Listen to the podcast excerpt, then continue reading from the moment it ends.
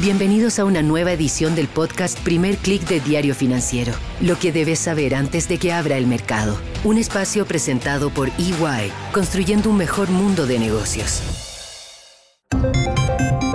Muy buenos días, soy Marcela Vélez y desde Londres comento con ustedes las noticias que deben saber para comenzar el día. Bienvenidos a Primer Click de Diario Financiero. Buenos días, es miércoles 31 de enero, bienvenidos a Primer Click, llegamos a final de mes y lo hacemos con una sesión en la que van a dominar los bancos centrales. Definitivamente el protagonista va a ser la Reserva Federal, pero en la región también tendremos decisiones importantes de parte de los emisores de Chile, Brasil y Colombia. Comencemos por lo que está pasando en los mercados esta mañana, donde a la espera de la decisión de la Fed y sobre todo de las palabras de Jerome Powell, lo que está pasando en los mercados está dominado por los resultados de empresas, tanto por la reacción a esos reportes de las grandes tecnológicas como a positivos resultados de empresas europeas.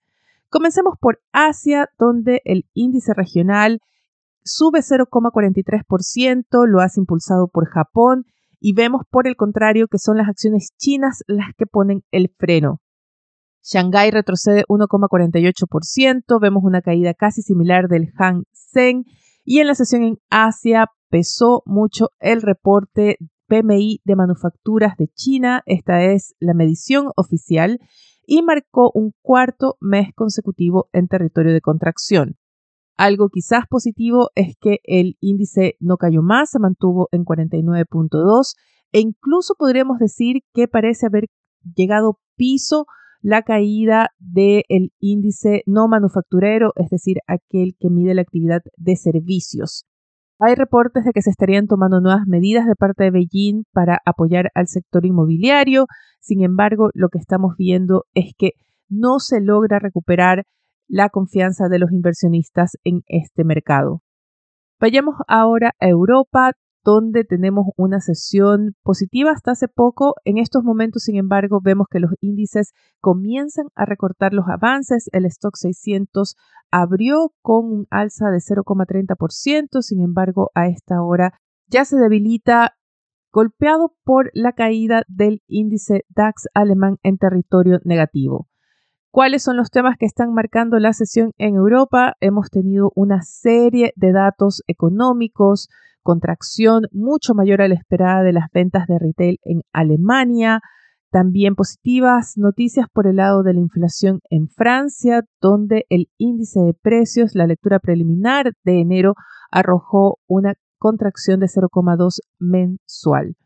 Tenemos datos también de contracción de ventas de retail en España, y podría decirse que el escenario que están mostrando estas cifras da sostén para que el Banco Central Europeo avance con recortes de tasas en el corto plazo. Sin embargo, hay que poner mucha atención a las cifras de empleo. Por ahora, tanto Italia como Alemania sorprenden con mejores cifras del mercado laboral a las que se esperaban.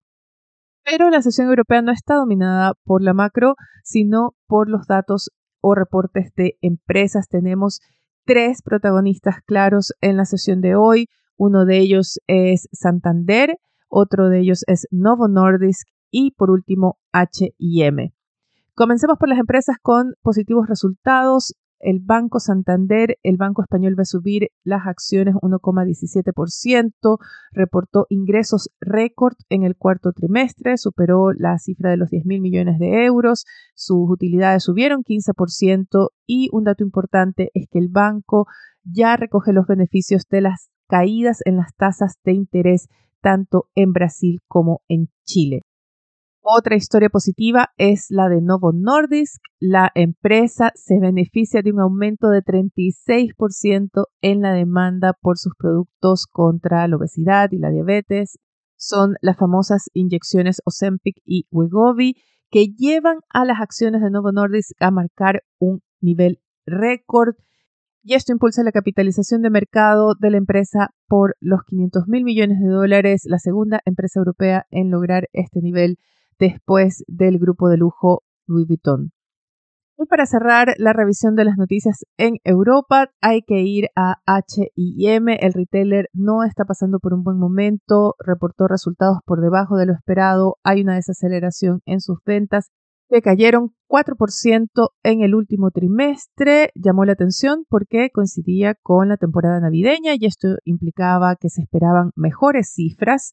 Helena Helmerson, la CEO de HM, renunció con efecto inmediato Así que el mercado ha castigado duramente las acciones, no tanto por el anuncio de cambio de CEO, sino porque da una sensación de emergencia en la situación de este retailer. Pongamos la mirada ahora en Estados Unidos, donde los futuros de Wall Street están esperando las palabras de Jerome Powell operando a la baja. Por el contrario, vemos que el dólar opera con un alza de 0,16%. Los mercados, más que el comunicado de la Fed, van a estar atentos a lo que pueda decir Jerome Powell en su rueda de prensa que se dará esta tarde. ¿Responderá Powell con una guía clara respecto a cuándo llegaría el primer recorte de tasas de interés de la Fed?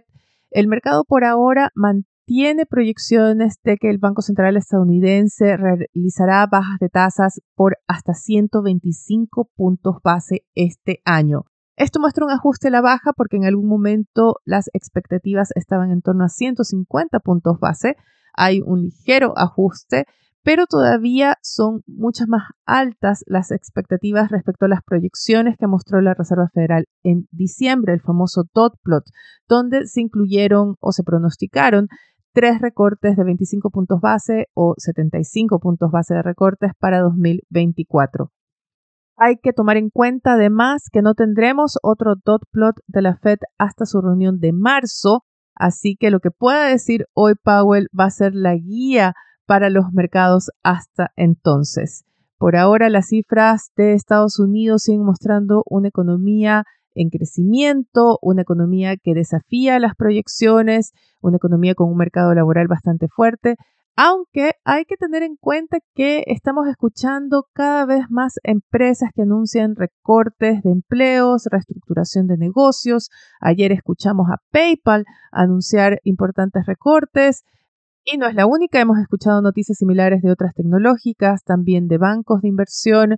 Quizás la multiplicación de estos anuncios de reestructuración, de cortes de empleo, puedan comenzar a debilitar las expectativas del mercado laboral y con ello dar más espacio a recortes de tasas de la Fed. Pero para ello tendremos que esperar. Hay todavía dudas respecto a cuándo será el primer recorte, si en mayo, si en junio. El mercado buscará pistas en las palabras de Powell esta tarde.